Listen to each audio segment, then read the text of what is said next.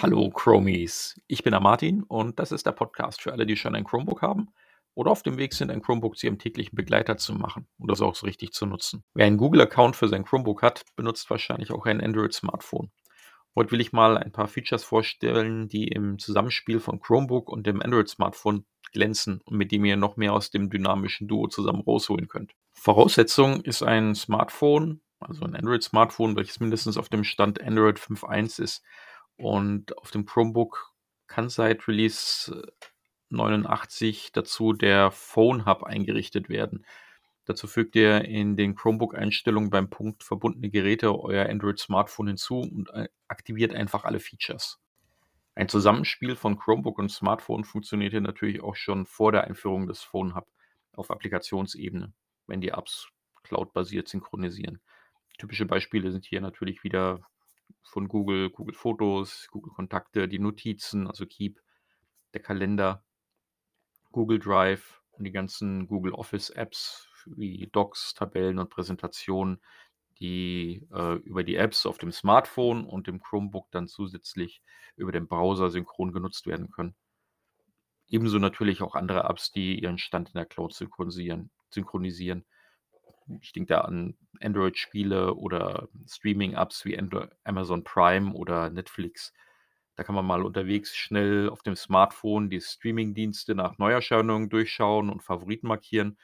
Und wenn man dann zu Hause ist, auf dem großen Bildschirm des Chromebooks, dann entweder streamen oder eben in der WLAN-Verbindung die markierten Filme und Serien in der Android-App auf dem Chromebook für später herunterladen und cachen.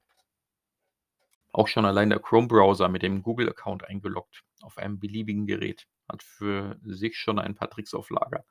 So lässt sich zum Beispiel eine Website, die man gerade besucht, auf irgendein anderes der eigenen Geräte senden. Dazu kann man im Smartphone-Browser auf das Drei-Punkte-Menü für Einstellungen klicken, dann teilen und an meine Geräte wählen. Da lässt sich dann aus einer Übersicht das gewünschte eigene andere Gerät auswählen. Ich nutze das häufig, um einen zwar interessanten, aber auf dem Smartphone unkomfortabel lesbaren Artikel mir schnell auf den Chrome-Browser eines anderen Geräts zu schicken. Auf meinem Chromebook oder auf dem Linux-PC lese ich dann komfortabel im Großbild weiter. Auch entschlacken natürlich die vollwertigen Browser auf dem Chromebook und dem PC mit den dort möglichen Extensions dann den Artikel von allen Pop-ups und Werbungen. Ein anderes Chrome-Browser-Feature, genutzt auf einem beliebigen Gerät, ist das, äh, Zahlenfolgen auf Webseiten, äh, die er als Telefonnummern identifiziert, an Smartphones zum Senden äh, zum Wählen senden kann.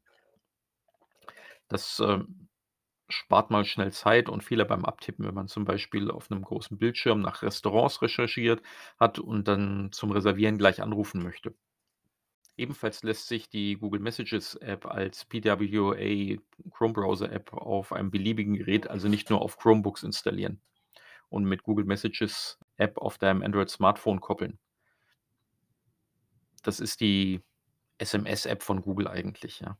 Auch ist es dann möglich, von all den Geräten, auf denen ihr die Messages PWA Chrome Browser App installiert habt, auf eure SMS zuzugreifen und auch SMS zu senden. Und dazu muss euer Smartphone noch nicht mal in Bluetooth-Reichweite oder im gleichen WLAN sein. Eine Datenverbindung des Smartphones übers Mobilfunknetz genügt, damit ihr die Funktion für euch von einem beliebigen Gerät im Browser aus erreichen könnt. Zwischen den Geräten eines Google-Nutzers ist es möglich, die WLAN-Credentials, also die Einlog-Informationen, der WLAN-Name und das Passwort zu synchronisieren.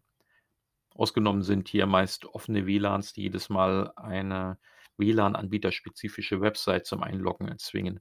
Doch ansonsten macht diese WLAN-Passwort-Synchronisation zwischen Smartphone und Chromebook das mobile Leben echt einfacher. Ich war zum Beispiel mal zu Besuch mit dem Smartphone in einem lokalen WLAN und als ich das nächste Mal zu Besuch kam und das Chromebook mitbrachte, konnte sich dieses dann sofort ebenfalls mit dem WLAN verbinden, ohne dass ich auch nur einmal die WLAN-Credentials hätte eingeben müssen.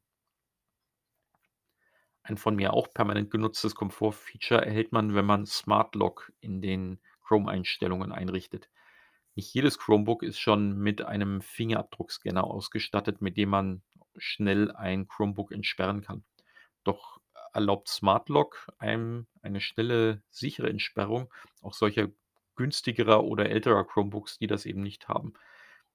Ist das Smartphone in der Nähe und schon entsperrt, zum Beispiel eben durch einen smartphoneeigenen Fingerabdruckscanner, der jetzt schon Standard ist bei Smartphones, lässt sich, äh, die Chromebook-Anmeldung oder Entsperrung ebenfalls mit einem einfachen Klick auf das Account-Profilsymbol im Anmeldebildschirm erledigen. Im Passworteingabefenster wird darauf durch ein sich grün färbendes, äh, kleines Schlosssymbol hingewiesen. Die PIN-Eingabe im Tablet-Modus statt des Passworts, äh, hat übrigens bisher noch nicht so 'n grafischen Hinweis, aber 'n Klick auf das Account-Profilbild funktioniert hier genauso gut. Doch lasst uns mal mehr zu den Chromebook-spezifischen Features kommen. Schon in den Schnelleinstellungen, wenn ihr unten rechts auf das Akkusymbol klickt, findet ihr 2 hilfreiche Funktionen. Zum einen ist das Nearby Share, es, äh, erlaubt, ein beliebiges Element, sei es eine Website oder eine Datei, zwischen Chromebooks oder Android-Geräten von anderen Personen und seit Neuestem auch zwischen euren eigenen Geräten in der Nähe zu teilen. Das geschieht über Bluetooth oder WLAN. Die Nearby Share Option befindet sich üblicherweise in den Objekten hinter dem Teilen-Menü, das ihr je nach Anwendung mal hinter dem Teilen-Symbol findet oder in einem App-spezifischen Menü. Es zeichnet sich auch ab, dass das Feature mal plattformübergreifend noch über Chrome OS und Android hinaus funktionieren soll. Da drücke ich die Daumen, da andere Plattformanbieter es meist gar nicht erst wollen, ökosystemübergreifend so etwas zu unterstützen, um ja ihre Nutzer auf ihrer eigenen Plattform einzupferchen. Das andere Feature in den Schnelleinstellungen auf dem Chromebook versteckt sich etwas hinter hinter der WLAN-Auswahl. Hier kann man nun, äh, neben den erreichbaren WLANs auch das eigene Smartphone für mobile Daten auswählen, um über das die Mobilfunknetz Datenverbindung des Smartphones das Chromebook zu nutzen. Ist die Option nicht sichtbar, kann's sein, dass ihr vielleicht auf dem Smartphone noch eine generelle Datensparfunktion aktiviert habt, die das Datentethering des Smartphones unterbindet. Ansonsten braucht man dazu das Smartphone also erst gar nicht wie sonst zum Einrichten und Aktivieren eines Tethering-Hotspots aus der Tasche nehmen. Das finde ich unheimlich praktisch. Ich nutze das häufig unterwegs, wenn einem mal das gewünschte WLAN im Stich lässt und keine Zeit für eine langwierige Suche nach einem alternativen WLAN ist. Es existiert, ähm, als exklusive WLAN-Verbindung zwischen eurem Smartphone und eurem Chromebook. Ähm, und diese Verbindung ist auch nicht für Nutzung durch Dritte gedacht. Da unterscheidet sich, äh, die sich vom vom Standard-Tethering, welches man direkt auf dem Smartphone aktiviert und dann auch, äh, andere mit nutzen lassen kann, die den Zugangscode oder die Credentials kennen. Ein weiterer Vorteil zum regulären Tethering ist dabei, dass das Chromebook weiß, dass es im Moment über eine eingeschränkte Daten-Mobilfunknetzverbindung arbeitet. Statt des WLAN-Symbols bekommt man unten in der Statusleiste ein Mobilfunksymbol statt des WLAN-Symbols angezeigt. Ich habe bisher auch noch nie erlebt, dass in der Zeit zum Beispiel datenaufwendige Chromebook-Systemupdates automatisch gestartet wurden. Es scheint also bewusst Datentraffic zu sparen. Habt ihr in den Chromebook-Einstellungen auch den Phone Hub komplett aktiviert, taucht unten rechts noch vor der Chromebook-Akku-Anzeige ein neues Smartphone-Symbol auf, womit sich eine ganze Menge an zusätzlichen Funktionen ergibt. Die Benachrichtigungen, die ihr üblicherweise auf dem Smartphone von oben angezeigt bekommt, werden nun auch in die Benachrichtigungen des Chromebooks gespiegelt. Dazu kommt, dass ihr darauf dann direkt am Chromebook zum Beispiel auf WhatsApp-Benachrichtigungen schnell mit 'nem einfachen Text antworten könnt, ohne das Smartphone zur Hand zu nehmen.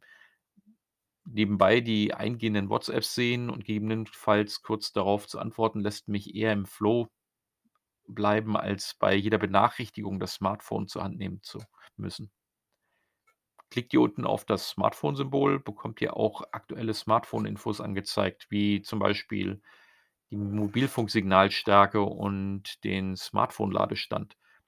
Gerade wenn ich mein Smartphone lade und es dazu eventuell an einer entfernten Steckdose hängen habe, kann ich den Ladefortschritt schnell mal beim Arbeiten vom Chromebook aus checken.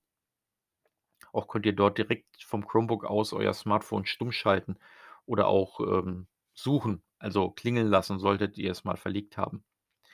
Ebenfalls lässt sich hier die Mobilfunknetz-Datenverbindung aktivieren. Und noch ein weiterer Komfort äh, ist unten die Anzeige der beiden auf dem Smartphone zuletzt geöffneten Chrome-Browser-Tabs. Da kann man schnell draufklicken und dort einfach weiter browsen und lesen, wo man am Smartphone aufgehört hat. Und wem all diese Features äh, an enger Anbindung zwischen Android, Smartphone und Chromebook immer noch nicht genug ist und der noch eins draufsetzen mag, der kann mal die kostenlose Android-Applikation AnyDesk ausprobieren. Damit lässt sich das Android-Smartphone komplett vom Chromebook aus fernbedienen. Bah, das war jetzt so einiges sicher auch nicht vollständig. Da gibt es noch so viel anderes wie Quickly Setup eines Chromebooks mit dem Smartphone oder das Entsperren auch mit der Smartwatch und mehr, was da noch kommt. Auch beeindruckend finde ich, was alles plattformübergreifend, also auch ohne ein Chromebook im Speziellen, ein Zusammenspiel der eigenen Geräte allein mit den Google Services möglich ist. Schaut doch mal in all diese Features rein. Vielleicht entdeckt ihr noch das eine oder andere, das ihr noch nicht kennt und euch euren Workflow und den täglichen Nutzen noch einfacher macht. Ich bin der Martin und abonniert den Podcast, wenn ihr auch auf dem Weg seid, ein Chromebook nun zusammen mit eurem Smartphone zu eurem besten Begleiter-Duo durch einen leichteren Alltag zu machen.